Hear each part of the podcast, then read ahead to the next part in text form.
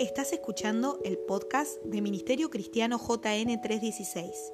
Que lo disfrutes.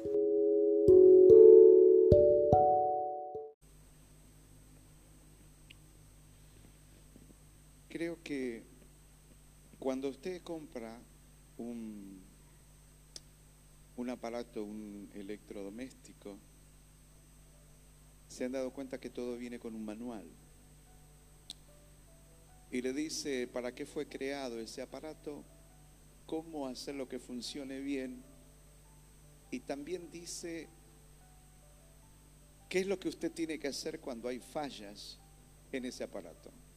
Tiene que revisar algún tipo de cosa. ¿Estamos de acuerdo? Sí. Ok. Todo lo que usted tiene que hacer es leerlo para su buen funcionamiento. A veces algunos de nosotros somos muy poco propensos a leer los manuales. Vieron que los autos vienen con manuales. Yo no los leo. Y después a los dos años me doy cuenta que había un botón o había una cosita debajo de otra cosita. Y que uno dice, ah, para esto era. Pero que si lo hubiese leído, le hubiese sacado mejor provecho a esas cosas. ¿Por qué no creemos nosotros que las escrituras es el mejor manual de instrucciones? Y digo que es un libro de, es un manual de soluciones, diga un manual de soluciones. Porque en, en, las escrituras vamos a encontrar cómo funcionar bien. En esta noche tenemos que orar por algo. La primera media hora estuvo buena, pero tenemos que ir a la palabra y después tenemos que orar otro poco. ¿Por qué nos creemos que en las escrituras podemos encontrar los mejores consejos bíblicos para que usted y yo funcionemos bien? Si es el manual de instrucciones, el manual de soluciones. Es más, cuando hay posibles fallas, la misma escritura a nosotros nos dice cómo hay que solucionar ese tipo de problemas. Pero yo le llamo el manual de, de soluciones, ¿por qué? Porque siempre que se obedezca ese manual, siempre hay salida y bendiciones para nuestras vidas. Que hoy están allá arriba, ¿eh? Dígame amén. ¿Se murió alguien? A lo mejor yo no sabía. Entonces, quiero hablarle en estas cosas, en esta noche, de una inquietud que el Señor viene poniéndome hace muchos días, varios días. Pero le soy sincero, en estos días me desperté y sigo con esas inquietudes que creo que fue del Espíritu Santo, de que no sé cómo expresar esto, pero como que si la palabra de Dios, diga la palabra de Dios, está compitiendo con algo que se llama redes sociales. Nunca en esta época, en este tiempo, la comunicación está al alcance de, podemos decir, casi toda la humanidad. ¿Cuántos están de acuerdo en esto? Seguramente vamos a estar todos de acuerdo.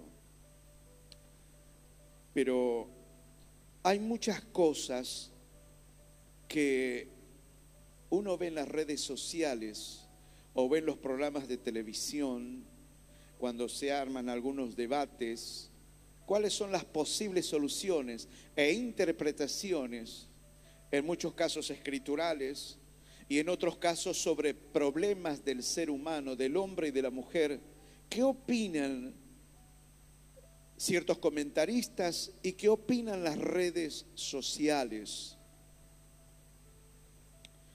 Yo particularmente creo que la gente lee más Facebook, WhatsApp, Instagram, Twitter,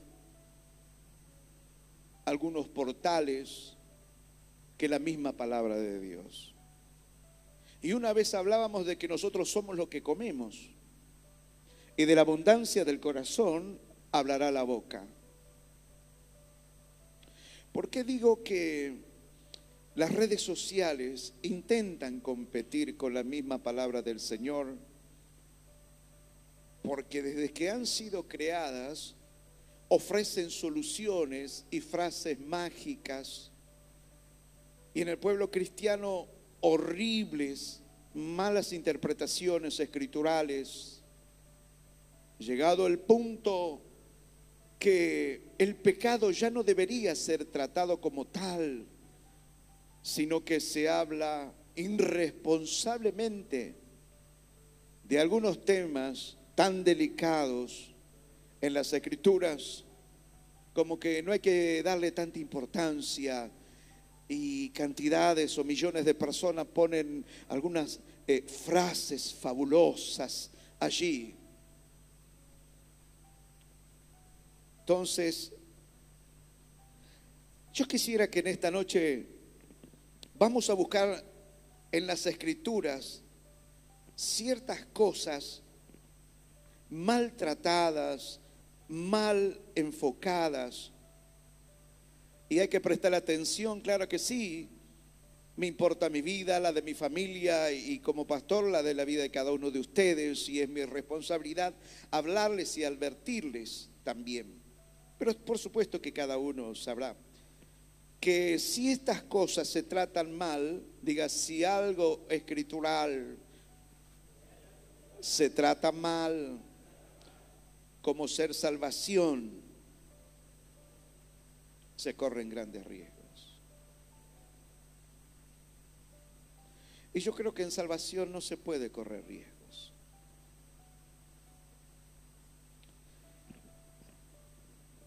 Eh, esta palabra nos llega a incomodar a todos. A veces si es la palabra disciplina, diga disciplina. una disciplina, yo llego a entender que es más saludable y es más buena de lo que nosotros llegamos a pensar, vista aún sobre todas las cosas, cómo la ve la palabra del Señor, la palabra disciplina. Bueno, el diccionario habla de que es una asignatura, una especialidad, materia, tiene que ver con la obediencia, el orden, el método, el rigor, y que los antónimos de disciplina son insubordinación, rebeldía, anarquía. Y disciplina tiene que ver con, diga, organizar, ordenar. Y los antónimos es todo lo contrario, es, es desorden y desorganización.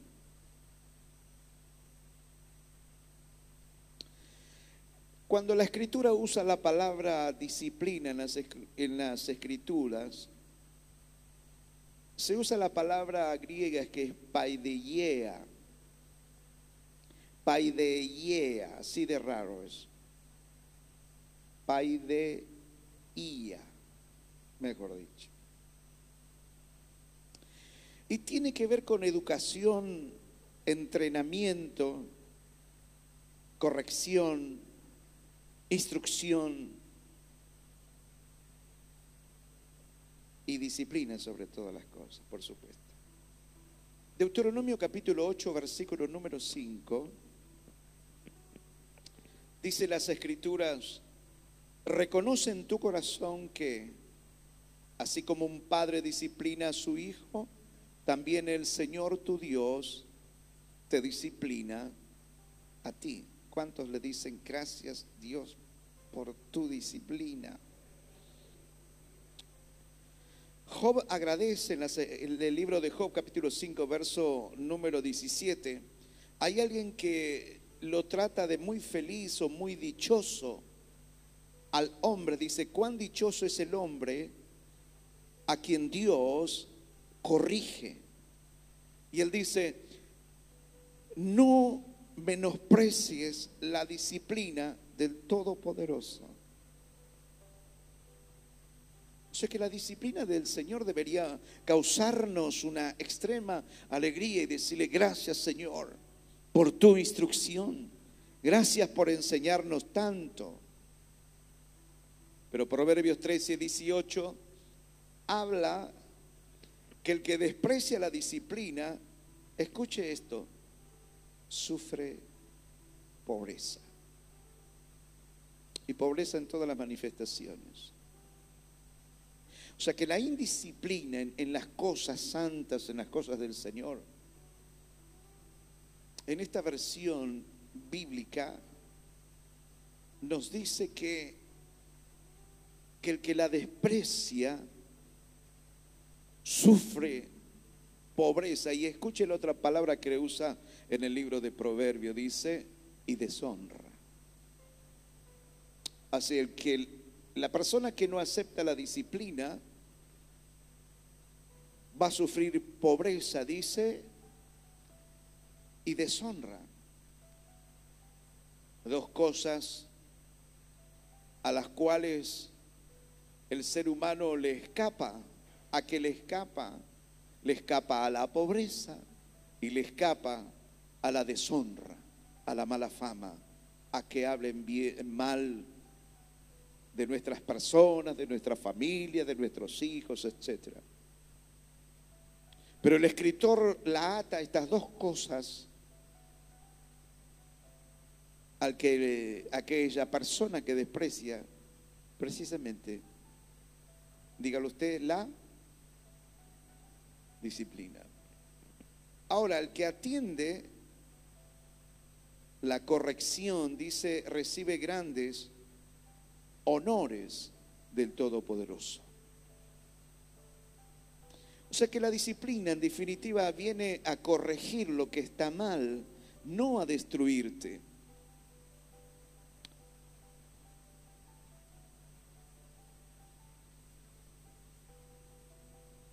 Ustedes van por la ruta con su auto, se sale del camino y empieza a encontrar carteles. No, no es donde yo iba. Yo iba para otro lado. Y muchos carteles ¿Escucharon esos carteles que dicen eh, para retomar el camino? No me acuerdo cómo dicen bien específicamente. Eh, esos giros en U para retomar el camino. O usted para y le pregunta a un personaje que encuentra por allí, dígale, mire, me salí del camino quiero retomarlo porque voy hacia tal lugar. Bueno, usted tiene que hacer aquí para allá, vaya tantos kilómetros. Y lo único que está haciendo ese caballero por usted es corregir su camino. ¿Eh? ¿Qué piensa que hace Dios para la vida de cada uno de ustedes? Corregir, diga corregir el camino.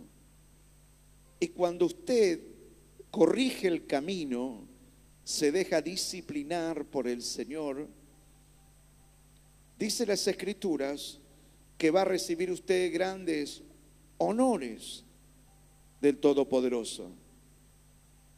Y es más, le va a venir honra y abundancia, porque serían los antónimos de, de lo que veníamos hablando.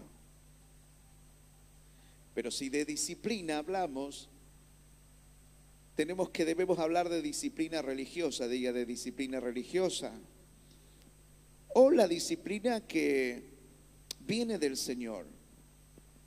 La disciplina religiosa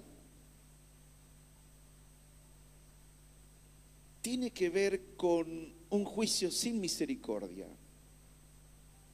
Es dura, es fría, no, no tiene compasión de nada así dice la Biblia o dice esto o el otro. Ahora, la disciplina que usa el Señor es una disciplina que corrige tu vida cargada de misericordia. Diga corregir. Mire lo que dice Hebreos capítulo 12 y después voy a tomar solamente tres palabras maltratadas en las redes sociales para ver qué dice las escrituras, porque no se le da la responsabilidad con la que se escribe. Hebreos capítulo 12, verso número 3 dice, así pues, consideren aquel que perseveró frente a tanta oposición por parte de los pecadores para que no se cansen ni pierdan el ánimo. En la lucha que ustedes libran contra el pecado, todavía no han tenido que resistir hasta derramar su sangre. Y ya han olvidado por completo las palabras de aliento que como a hijo se le dirige. Hijo mío, no tomes a la ligera la disciplina del Señor, ni te desanimes cuando te reprenda. Porque el Señor disciplina a los que ama y azota a todo el que recibe como a hijo. Los que soportan es para lo que soportan es para su disciplina. Pues Dios los está tratando como a hijos. ¿Qué hijo hay a quien el Padre no disciplina? Si a ustedes se les deja sin disciplina, que todos reciben, entonces son bastardos y no hijos legítimos. Después de todo, aunque nuestros padres humanos nos disciplinábamos, los respetábamos, no hemos de someternos con mayor razón al Padre de los Espíritus para que vivamos. En efecto, nuestros padres nos disciplinaban por un breve tiempo como mejor les parecía pero Dios lo hace para nuestra bien, a fin de que participemos de su santidad. Ciertamente, escuche, ninguna disciplina en el momento de recibirla parece agradable, ¿eh? sino más bien penosa. Sin embargo, después, diga después, produce una cosecha de justicia y paz para quienes han sido entrenados por ella. Entonces dice el caballero, por tanto, renueven las fuerzas de sus manos cansadas y de sus rodillas debilitadas. Hagan sendas derechas para sus pies, para que la pierna coja no se desloque, sino que se sane, sino que se sane. Y les quiero decir que mirando todas estas cosas y lo que venimos hablando, la disciplina del Señor tiene que ver con un juicio misericordioso. Porque Dios tiene que hacer disciplina para instruirnos, para corregirnos. Amén. Si hay algo que está mal, el Señor es como que hace un juicio inmediato ahí sobre eso. Y ejecuta, pero con un tremendo amor y misericordia. Pero hay algunas, hay algo que quiere competir con la misma palabra de Dios, que les dije que son las redes sociales, y hay palabras mal usadas porque son mal entendidas. Por ejemplo, no son todas, yo les voy a nombrar tres apenas, pero son tratadas con un espíritu humanista, si se quiere. Y las personas, una de las cosas que exhiben mucho en las redes sociales para justificar tantas y cuantas cosas, dicen, todos cometen pecados. Palabra número uno que hemos de tratar según las escrituras, porque dijimos que es el manual, el manual de instrucciones y de soluciones, me dice amén. Número dos, otra de las cosas que se exhiben en las redes sociales y tantas cosas es, nadie me juzgue. Entonces, ya esos que te juzgan, juzgan aquí, juzgan acá, dicen esto, dicen lo otro, ah, que no me juzguen, y, bueno, exhiben tantas cosas irresponsablemente al borde del humor. Número tres, lo que dicen las personas y usan muy mal, nadie es perfecto. Entonces, todos cometen pecados, nadie tiene derecho a juzgarme, nadie es perfecto, etcétera, etcétera. Es como es la venia para justificar lo que se está haciendo y se sigue cometiendo. Y los espíritus, ¿por qué hablo de espíritu humanista? Porque si bueno, todos pecamos, pero Dios, etcétera, y lo usan a Dios, pero hay un maltrato sobre esas cosas que tratándose de salvación, de bienestar personal, familiar, matrimonial, que puede llegar a afectar tu salud, tu vida matrimonial, tu vida financiera, puede afectar a tu casa, no lo podemos maltratar. Entonces, en cuanto a esto que decimos, bueno, todos pecamos, ¿cuánto cree que todos pecamos? Dígale al lado, sí, tenés razón. Y la Biblia dice que, porque la paga del pecado, ¿qué es? Muerte. Mas la dádiva de Dios, el regalo de Dios es vida eterna en Cristo Jesús, Señor nuestro. Sí, es verdad que todos pecamos, pero hay quienes nos arrepentimos. Quiero saber si le estoy hablando a personas que saben que pecan, pero que se saben arrepentir también.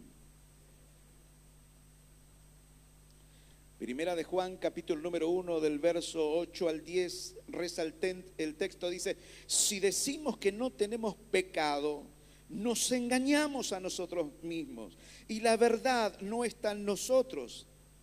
Pero diga, si confesamos nuestros pecados, Él es fiel y justo para perdonar nuestros pecados y limpiarnos de toda maldad. Si decimos que no hemos pecado, lo hacemos a Él mentiroso y su palabra no está en nosotros. ¿Por qué? Proverbios 28.3 dice, dice que el que encubre su pecado no va a prosperar, mas el que los confiese y se aparta alcanzará misericordia. Entonces, que peques o que diga la gente todo el mundo peca, y parece que la gente quiere justificar su pecado y en vez de abandonar su pecado, sigue pecando. Porque encuentra consuelos en las redes sociales.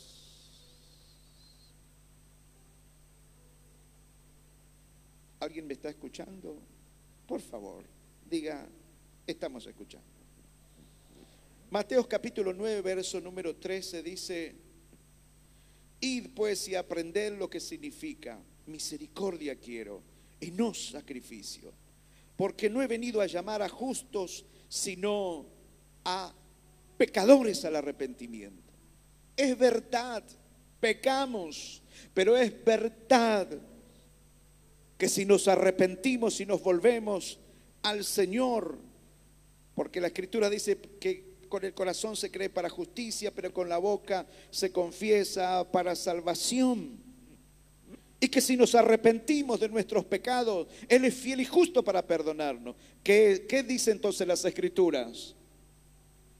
Que el, que el pecador no tiene motivo para seguir en su pecado y tiene las puertas abiertas para volverse al Señor. Claro que todos pecan. Pero hay gente que somos conscientes de eso y nos arrepentimos y nos volvemos al Señor. Y dígale al de al lado, y aquí estamos en la casa del Señor, levantando nuestras manos, bendiciendo su nombre. Bueno, todos pecan. Sí, pero estamos adentro. Ah, pero es que hay muchos hipócritas. ¿Quién es más hipócrita? Dígale al lado, yo estoy.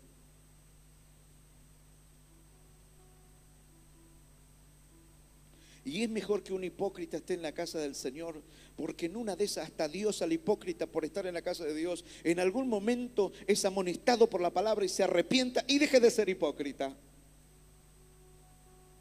Y se vuelve al Señor. ¿Cuántos le agradecen al Señor el perdón de pecados? Diga yo el primero, yo el primero. Él es fiel y justo para perdonar. Dígale al de lado, no hay excusa para que te mantengas en pecado cuando pecas. O que bajes los brazos y abandones. Entonces, sí, todos pecamos, pero hay quienes nos volvemos a Dios y otros permanecen en pecado. Mire qué diferencia. ¿Y la paga del pecado qué es? Pero con qué necesidad cuando Dios dice, no hay necesidad de eso.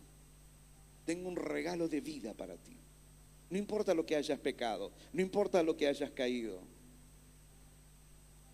Bendito sea el nombre del Señor. Particularmente creo, y yo creo que sabe que esto me podría llegar a ser una panzada y hablar de montones de cosas. Es como para armar un taller, esto precioso, Pero solamente quiero nombrar estas cosas porque tenemos que orar en esta noche por algunas cosas. Para que encontremos consuelo y soluciones verdaderas en la palabra del Señor, no en las redes sociales. Entonces sí, todos pecamos, pero hay quienes nos volvemos a Dios y otros permanecen en sus pecados. Los hijos pródigos que se arrepienten verdaderamente deben volver a su casa de origen, salvo muy raras excepciones. Insisto, si hay verdadero arrepentimiento, los hijos deben volver a su casa de origen. Nada, que Dios me perdona, pero me voy a otro lado.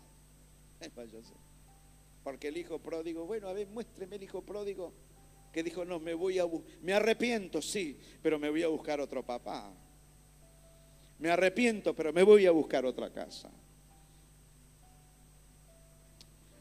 El otro tema a aclarar que también las redes hablan equivocadamente desde la emoción es que muchos dicen en sus redes sociales, nadie me juzgue. Qué silencio, ¿no? Nadie me juzgue. Bueno, uno de los versículos usados en la Biblia de manera errónea, tratándose de estos casos de nadie me juzgue, es cuando agarran Mateo capítulo 7, versículo número 1, que dice, no juzguéis para que no sean juzgados. Entonces no juzguemos porque vamos a ser juzgados. Pero a ese texto le precede montones de textos que tiene que ver con el juicio hipócrita. Cuando usted vaya a su casa y lea todo el contexto de Mateo 7, se va a dar cuenta de que por qué Jesucristo dice, no juzgue para que sea juzgado con un falso juicio, con un juicio injusto, un juicio sin misericordia.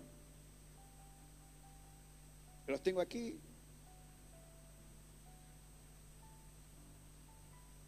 Algo más todavía,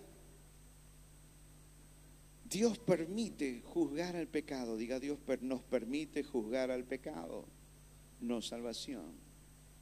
Cuando usted juzga pecados equivocados en las personas, usted no está juzgando cielo e infierno. Usted está, ¿cuántos los tengo presentes aquí? Lo que usted está juzgando es el hecho en sí. Primera de Corintios capítulo 5, versículo número 9. Por carta ya les he dicho que no se relacionen, el apóstol Pablo en el contexto dice esto, con personas inmorales por supuesto, no me refería a la gente inmoral de este mundo, ni a los avaros, ni a los estafadores o a los idólatras. En tal caso tendrían ustedes que salirse de este mundo. Pero en esta carta quiero aclarar que no deben relacionarse con nadie que llamándose hermano sea inmoral, avaro, idólatra, calumniador, borracho, estafador. Con tal persona ni siquiera deben juntarse para comer. Escuche esto. ¿Acaso me toca a mí juzgar a los de afuera? ¿No son ustedes los que deben juzgar a los de adentro? Dios juzgará a los de afuera. Dice, expulsen al malvado de entre ustedes. ¿Acaso no saben, verso número 2 del capítulo número 6, ¿acaso no saben que los creyentes juzgarán al mundo? Y si ustedes han de juzgar al mundo, ¿cómo no van a ser capaces de, juzgar casos insignificantes? ¿No saben que aún los ángeles los juzgaremos? cuánto más los asuntos de esta vida. Por tanto, si tienen pleito sobre tales asuntos, ¿cómo es que nombran como jueces a los que no cuentan para nada ante la iglesia? Digo esto para que les dé vergüenza. ¿Acaso no hay entre ustedes nadie lo bastante sabio como para juzgar un pleito entre creyentes? Al contrario, dice él, un hermano demanda a otro y esto ante los incrédulos. En realidad ya es una grave falla el hecho de que haya pleito entre ustedes. ¿No sería mejor soportar la injusticia? ¿No sería mejor dejar que los defrauden? Lejos de eso, son ustedes los que defraudan, cometen injusticia y conste que se trata de sus hermanos. No saben que los malvados no heredarán el reino de Dios. No se dejen engañar, ni los fornicarios, ni los idólatros, ni los adúlteros, ni los sodomitas, ni los pervertidos sexuales, ni los ladrones, ni los avaros, ni los borrachos, ni los calumniadores, ni los estafadores heredarán el reino de Dios. Y esto eran algunos de ustedes, pero ya han sido salvados y ya han sido justificados, ya han sido justificados en el nombre de nuestro Señor Jesucristo y por el Espíritu de nuestro Dios. Esto sigue hablando el apóstol Pablo y dice, si ustedes han de juzgar a los ángeles, han de juzgar al mundo, le es poca cosa que juzguen un hecho como alguien que aún ha tenido relaciones con su madrastra tienen que juzgar a eso.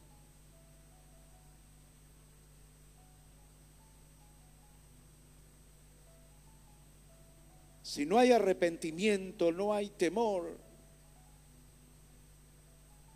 Dice el apóstol Pablo, ni siquiera se junte con, con aquellos que se dicen ser hermanos y andan en todo este tipo de cosas, sin arrepentimiento, sin nada. Le dice, juzguen el hecho. ¿Me escucha lo que les estoy diciendo? No existe tales cosas como no juzgar. Sí hay que juzgar los hechos. Siempre, diga siempre, se ha de usar misericordia. Mateo capítulo 18, versículo número 15, habla de cómo se debe perdonar al hermano de que el Señor Jesucristo le va a buscar la vuelta para que el hermano que pecó, cometió un error, vuelva al camino del santo, haya arrepentimiento, comience a funcionar de nuevo. El hermano que peca contra ti, si tu hermano peca contra ti, ve a solas con él y hazle ver su falta. Si te hace caso, has ganado a tu hermano. Pero si no, lleva contigo a uno o dos más para que todo asunto se resuelva mediante el testimonio de dos o tres testigos. Y si se niega a hacerle caso a ellos, díselo a la iglesia. Y si incluso a la iglesia no le hace caso, trátalo como si fuera un incrédulo, un renegado. ¿Quién lo dice eso, Jesús? O sea que el Señor va, a agotar todos los medios habidos y por haber para que la persona en falta se vuelva al Señor, al amor y a la misericordia. Vaya y hable con esa persona. Si la persona se mantiene en su pecado, insistan con algo más, pongan un testigo de que se está haciendo todo lo necesario para que esa persona se vuelva al Señor. En una de esas hasta se llega a avergonzar y se vuelve al Señor. Ahora, si no sigue haciendo caso, dice el Señor, díganselo a toda la iglesia. Que la iglesia sepa que no se está avalando una perversión o algo que es voz populi. Hay que aclarar la postura de la iglesia. ¿Cuántos me están escuchando? Dígame. Amén. Ahora bien, Creo que la sangre de Jesucristo nos limpia de todos los pecados, presentes, pasados y futuros. Entonces todos nuestros pecados ya han sido perdonados. Solamente tenemos que correr a los pies de nuestro Señor Jesucristo, arrepentirnos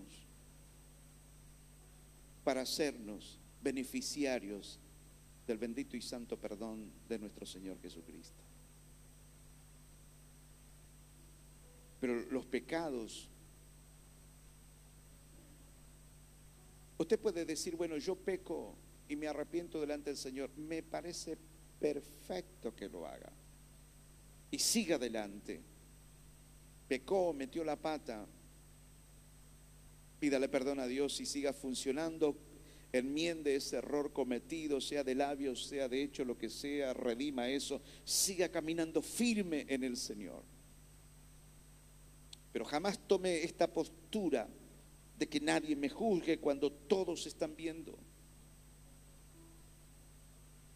Y muchas veces la gente quiere ver qué posición toma la iglesia en cuanto a esto. ¿Alguien me está escuchando? Dígame amén. Entonces sí hay que juzgar el hecho que se ha cometido y procurar por todos los medios que la persona se reinserte en la obra del Señor. Yo he tenido personas en la oficina donde sinceramente se han arrepentido y ha quedado eso en la oficina. Y las personas siguieron funcionando 100% en la obra del Señor. Porque hubo un cambio, hubo frutos, hubo reconocimiento. No usaron la postura ese, eh, a mí nadie me juzgue. En donde te pones en esa postura, nadie me juzgue, Estás abriendo la puerta para que te juzguen. ¿Alguien me está escuchando? Dígame amén. Pregúntele a su compañero compañera si está escuchando lo que estamos hablando.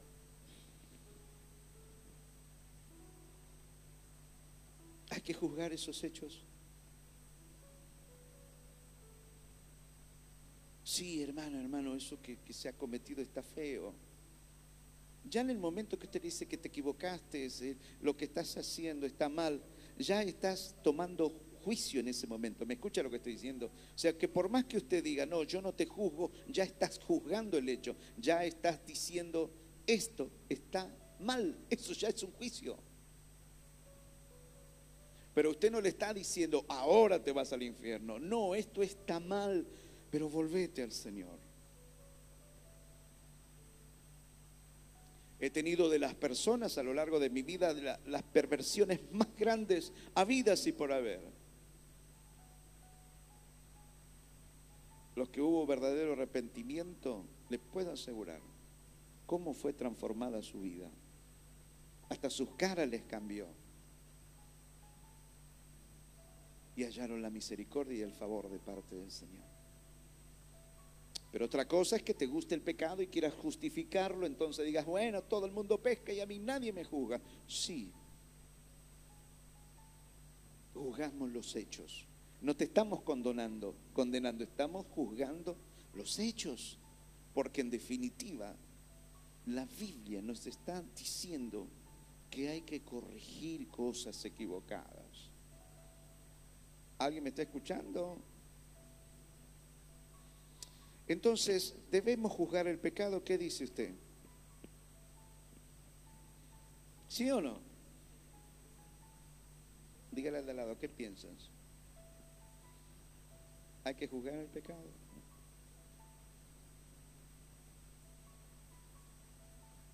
Y es duro porque a veces nos pega de cerca el pecado. A nosotros, nuestros conocidos, nuestras familias pero es lo mismo para todos. Pero yo sí creo que hay misericordia gratuita para todos. ¿No es bueno el Señor? Bueno, están las personas que se apropian y corren a los pies del Señor y saben encontrar el oportuno socorro, dice las Escrituras, ¿no es cierto, hermano? Porque el pecado siempre va a estar asediando. Pero esa postura a veces revende, que nadie me juzgue. Se han cometido excesos en montones de cosas. A través de todo el tiempo la iglesia ha cometido excesos. Pero no siempre es así. Hay misericordia en las manos del Señor.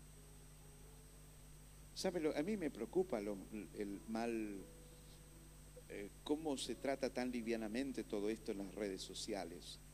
Entonces es como que se le anima al pecador a sigue pecando. Nadie pone al pecador, tenés que arrepentirte de esto. Nadie pone, tenés que arrepentirte, pecaste, hermana, hermano. Volvete al Señor, a su brazo de amor y misericordia. Si no, si peca, abajo ponemos todo pecamos.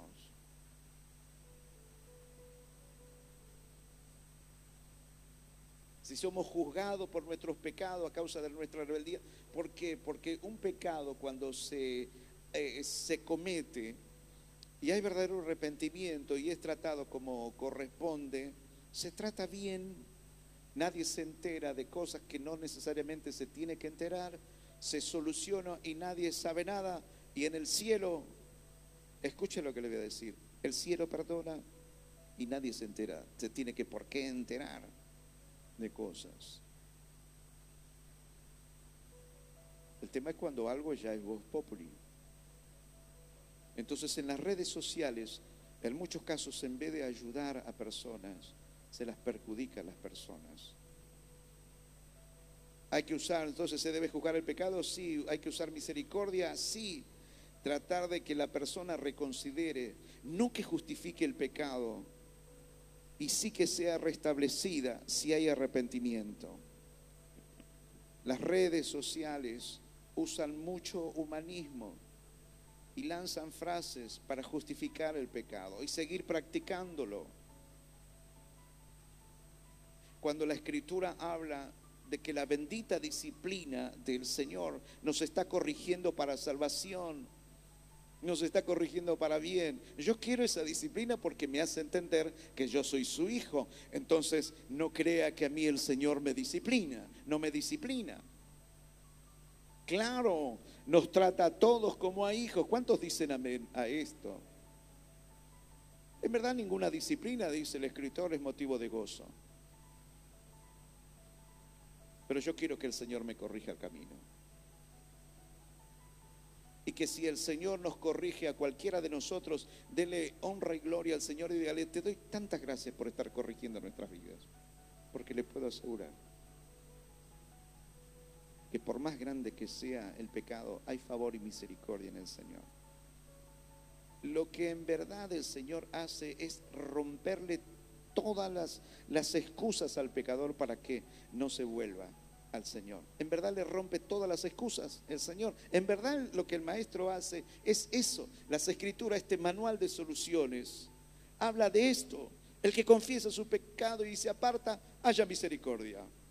El hijo pródigo pida perdón, vuelva al camino del Señor. Oh, maravilloso es. Así que no hay excusa. El pecador no tiene excusa para no volverse al Señor. Entonces yo creo que con las redes sociales, a veces mal interpretadas, como que la alejan más a la persona y alimentan ese error de la persona, en vez de ayudarla a volverse a los caminos del Señor. ¿Cuántos dicen Dios es bueno? Lo último que quiero decirles la tercera cosa que nadie es perfecto. Dice, bueno, la gente dice en las redes de, bueno, se justifica diciendo, bueno, nadie es perfecto. El que esté libre de pecado, que arroje la primer cascotazo. Y en verdad, esta palabra perfecto tiene que ver con maduros, con maduros, con madurez más que con exento de, de cosas. Tiene que ver con madurez. Fíjese Génesis capítulo 6, verso número 9. Son las generaciones de Noé. Noé, varón justo, era perfecto en sus generaciones. Con Dios caminó Noé. No era perfecto. El tipo se mamó. David, el hombre conforme al corazón de Dios, cometió más pecado a veces que todos ustedes. ¿Dónde está la perfección entonces? La perfección tiene que ver con otro tipo de cosas. Génesis 17.1 dice, era Abraham de, de, edad de 99 años cuando le apareció Jehová y le dijo, yo soy el Dios Todopoderoso, anda delante de mí y sé perfecto. Esta palabra perfecto tiene que ver con alguien entero.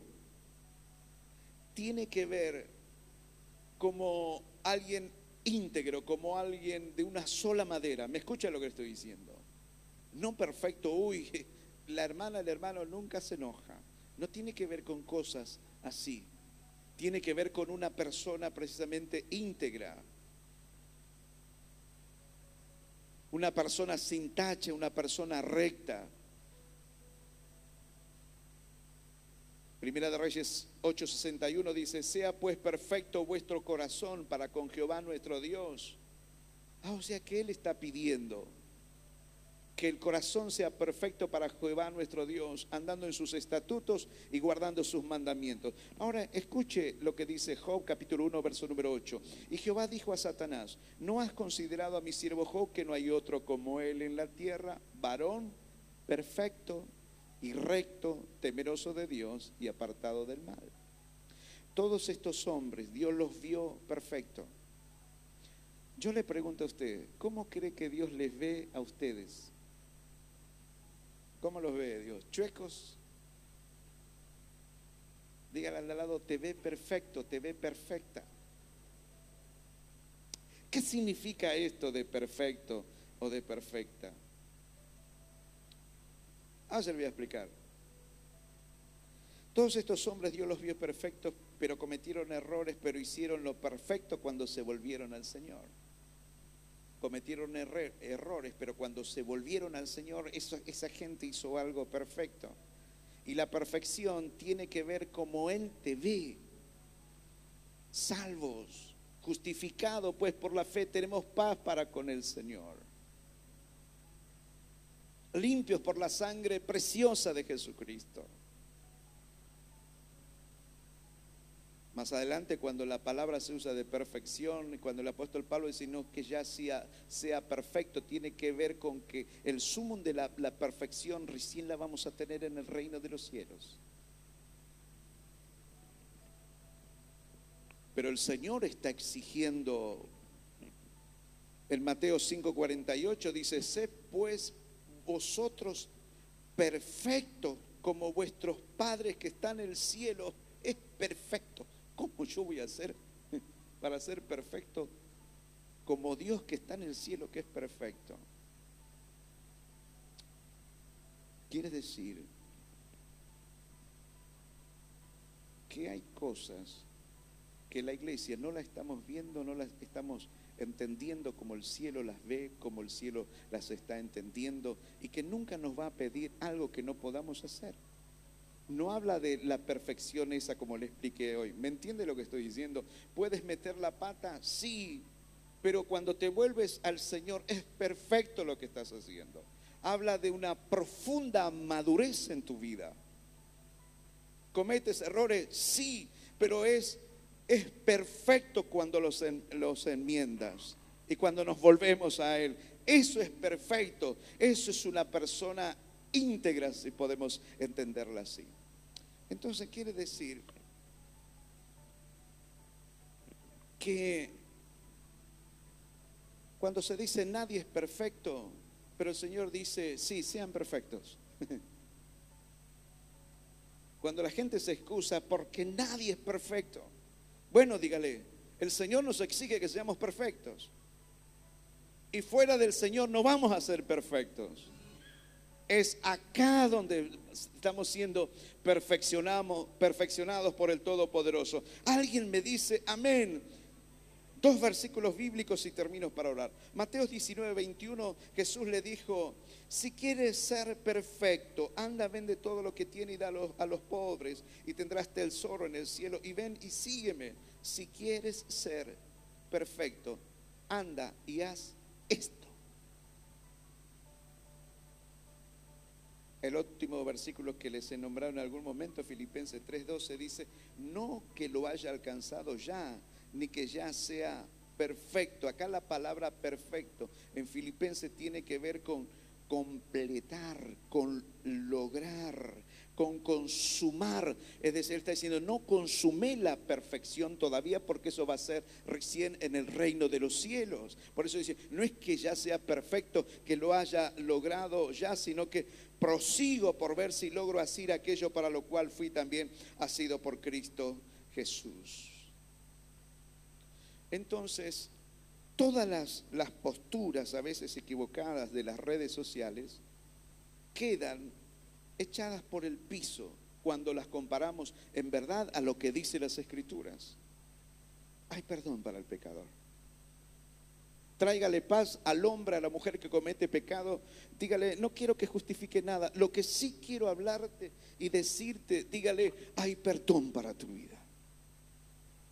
Dígale, hay amor para tu vida, hay misericordia. Rómpale la excusa para que no se vuelva el Señor. No me juzgues.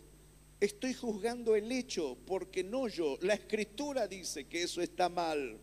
Por eso da una cadena, una lista, perdón, de cosas que dice esto, esto, no saben que esto, esto, esto, esto no va a heredar el reino de los cielos.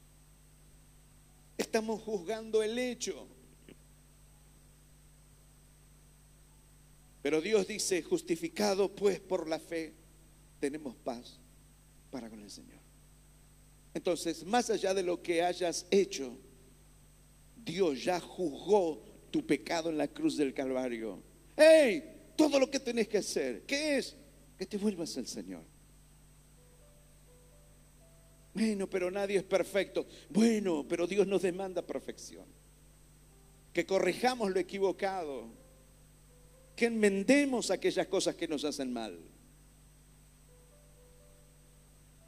Dios nos está diciendo, seamos íntegros.